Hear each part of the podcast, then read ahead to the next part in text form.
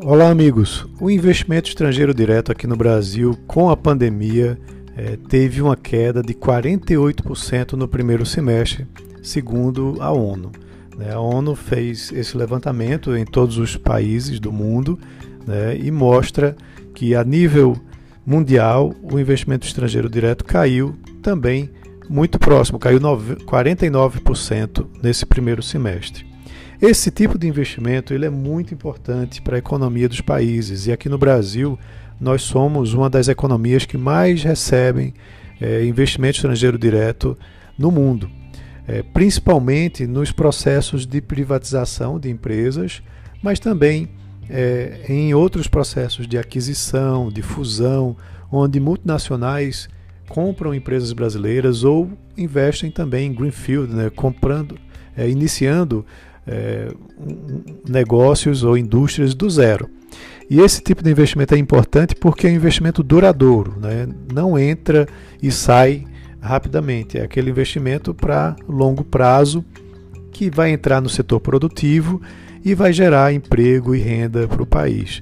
Então isso é muito importante até porque a poupança doméstica que financia o investimento é, doméstico nem sempre é suficiente. Então, o investimento estrangeiro termina entrando e ajudando né, para a economia se desenvolver mais rápido. Né? Então, segundo a ONU, é, a queda foi de 18 bilhões, é, assim, foi de 48% para um montante de 18 bilhões de janeiro a junho.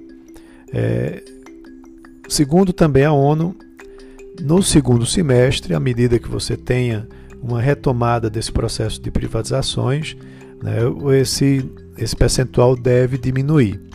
Vale registrar que a Itália foi a maior das quedas registrada, com 74% na sua redução, e os Estados Unidos com uma queda de 51%. A Europa, pela primeira vez, registrou no total uma queda também no investimento estrangeiro direto, que entra naqueles países.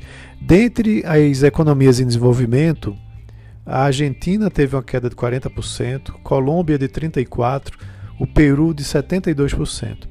E chama muito a atenção o Chile, né, onde o investimento estrangeiro direto teve uma, um crescimento de 67% nesse primeiro semestre, apesar da pandemia.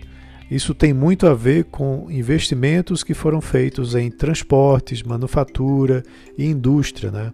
Vale lembrar que o Chile é uma nação, é, aqui na América do Sul, é a nação mais aberta ao comércio e, consequentemente, aos investimentos também é, estrangeiros. Tá? É, então, assim, a gente tem que acompanhar de perto como que isso se desenrola até o final do ano, né? porque, como eu disse, o investimento estrangeiro ele é fundamental para o desenvolvimento econômico aqui do nosso país. Então é isso, um abraço a todos e até amanhã.